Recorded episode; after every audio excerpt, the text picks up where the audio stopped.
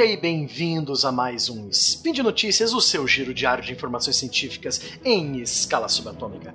Aqui é Matheus, professor Barbado, diretamente da boneca do Iguaçu de São José dos Pinhais. E hoje, dia 20 Maian no calendário Decatrian, mais comumente conhecido como 25 de novembro do calendário gregoriano, vamos para mais duas notícias empolgantes de arqueologia. Uma relatando sobre novas descobertas sobre o povo maia e outra que nos levará lá para a Grécia Antiga. Vamos lá então. Speed Notícias.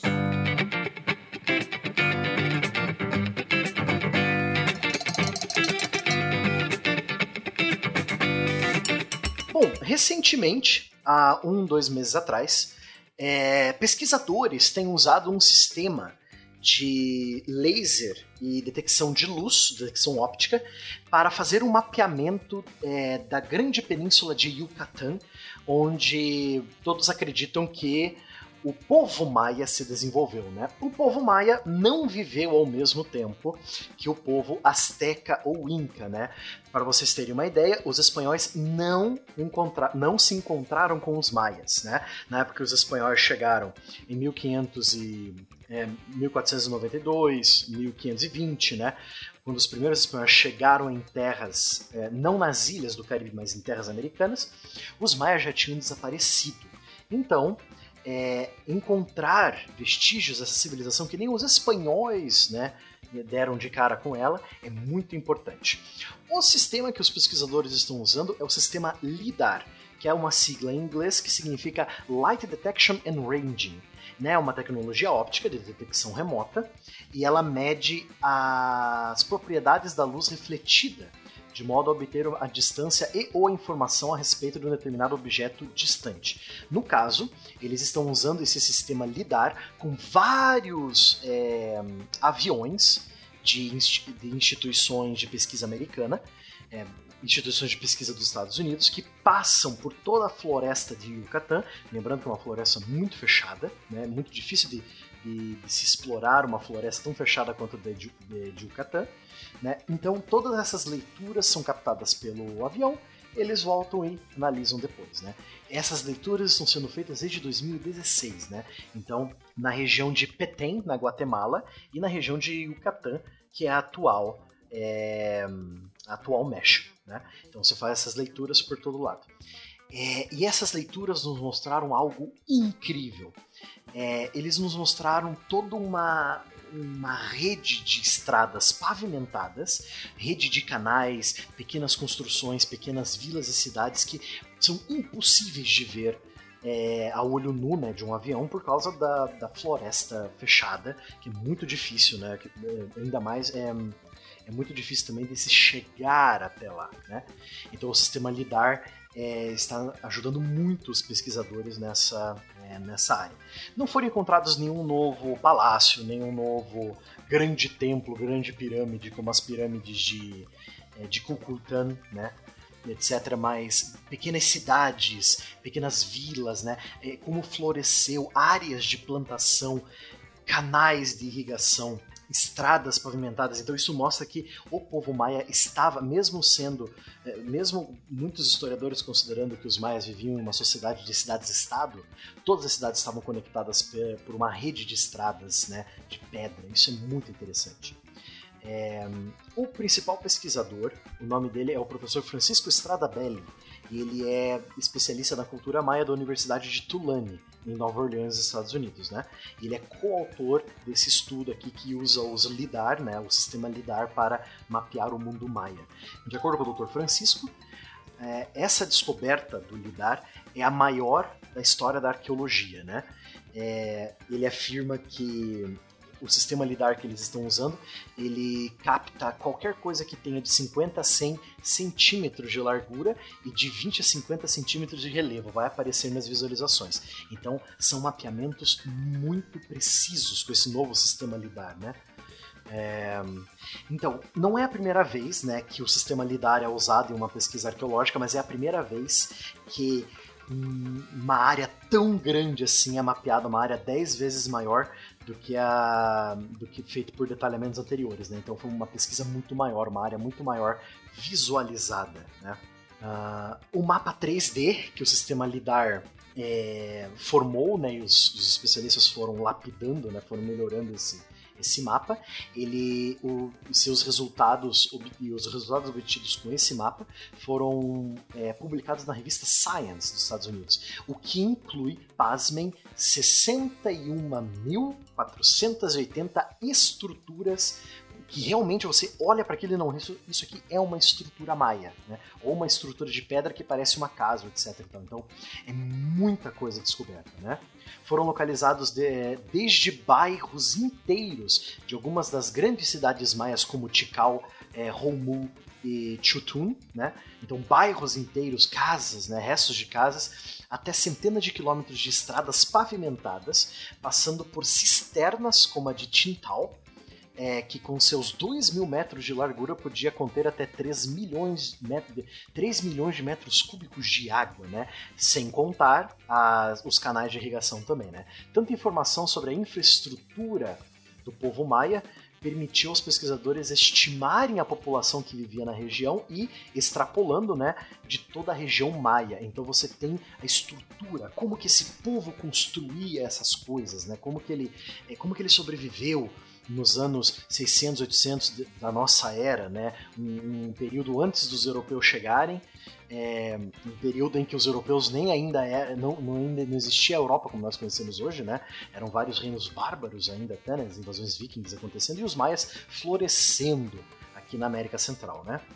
É, as imagens do sistema LIDAR que foram é, revisadas no local por várias equipes de arqueólogos é, também mostram que os maias precisavam da agricultura intensiva para poder alimentar tanta gente, tanta população urbana. Né?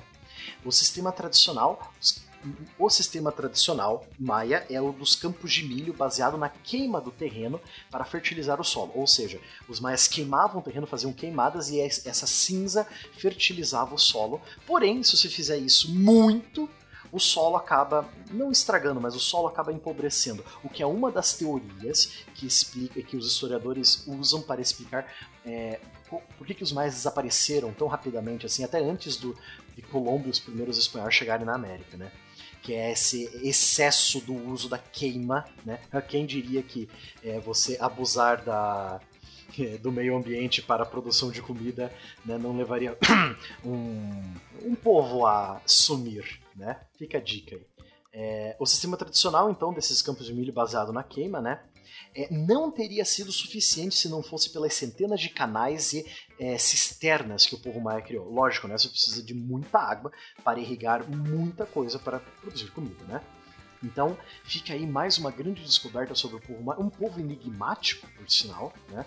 É um povo pouco falado, porque lógico ele sumiu antes dos espanhóis chegarem aqui, então os espanhóis não chegaram a ter tanto contato com a cultura maia quanto eles tiveram com os astecas e com os incas, né? Então fica aí mais uma grande notícia, uma grande descoberta para a arqueologia americana, né?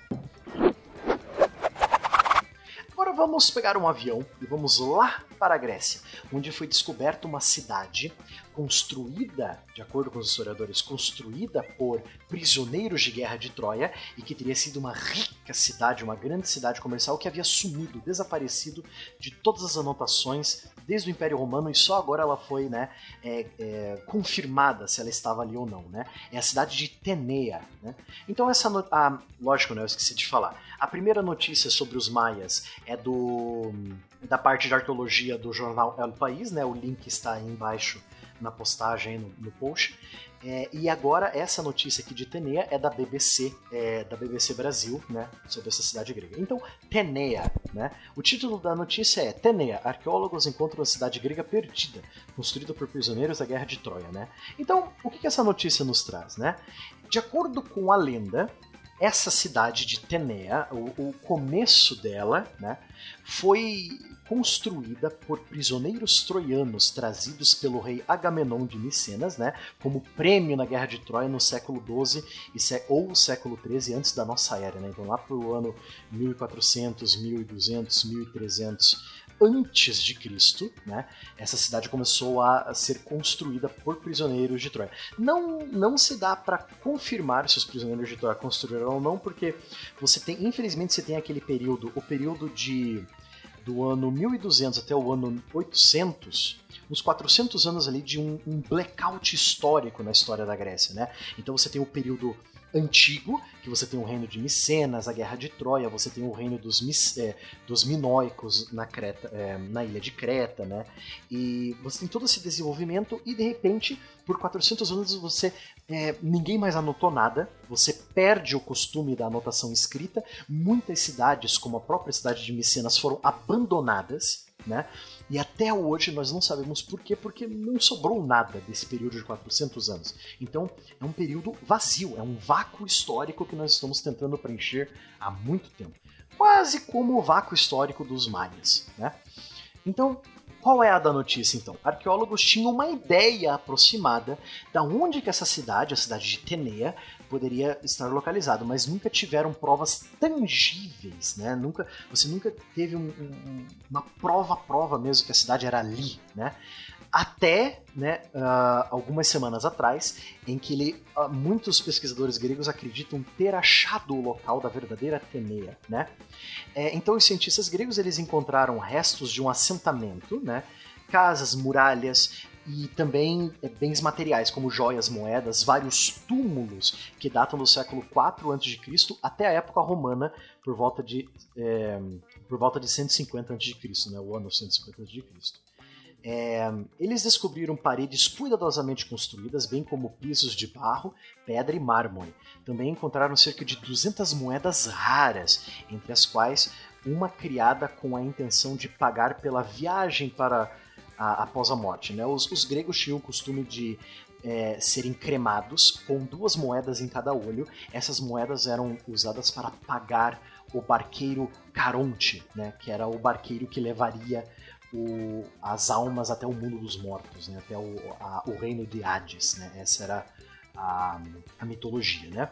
É, além disso, sete túmulos ricamente adornados com vasos e joias foi, foram desenterrados. Né? Um deles continha os restos de uma mulher e de uma criança. Né?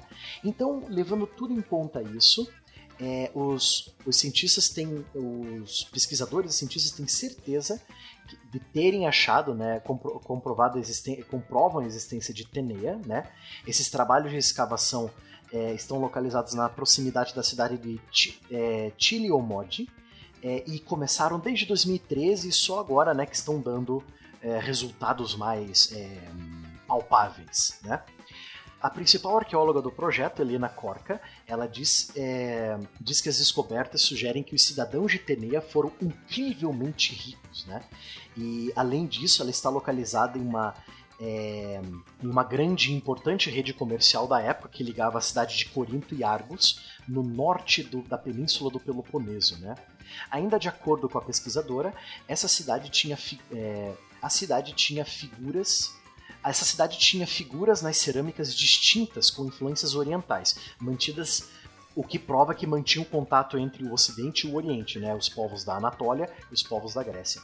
E tinha uma maneira de, pens de pensamento próprio, que, na medida do possível, ajudava a formar sua própria cultura e sua política. Então, é uma cidade grega, né, construída por gregos, mas que manteve alguma coisa de fora da Grécia. Então, isso né, comprovaria também é, que a cidade foi construída por prisioneiros da Guerra de Troia. Né? Acredita-se que a cidade prosperou durante a Era Romana, mas que ela teria sido abandonada no século IV depois de Cristo, né? na época que Roma começou a ruir. Né? Então, essas escavações ainda estão acontecendo, várias, várias novidades ainda estão sendo descobertas, né? e vamos esperar para saber qual será a mais nova, né? aqui tanto das Américas quanto da Europa. Né? Bom, e por hoje é só. Tomara que você tenha gostado dessa nossa viagem pelo mundo da arqueologia de novo, né? Por favor, eu peço que você deixe seu comentário, seu xingamento, sua, é, sua opinião nos comentários do post, né? Lembrando que esse programa, os, o Spin de Notícias e todos os outros da, do, do, portal do evento só são possíveis graças ao sistema de patronato do SciCast, né? Graças a você, querido ouvinte, que também é nosso patrono, que doa para nós, né? Tanto pelo Patreon quanto pelo PayPal, né? Bom, por hoje é só. Vamos continuar aí é, prestando atenção no mundo da, da arqueologia para essas novas descobertas e até a próxima.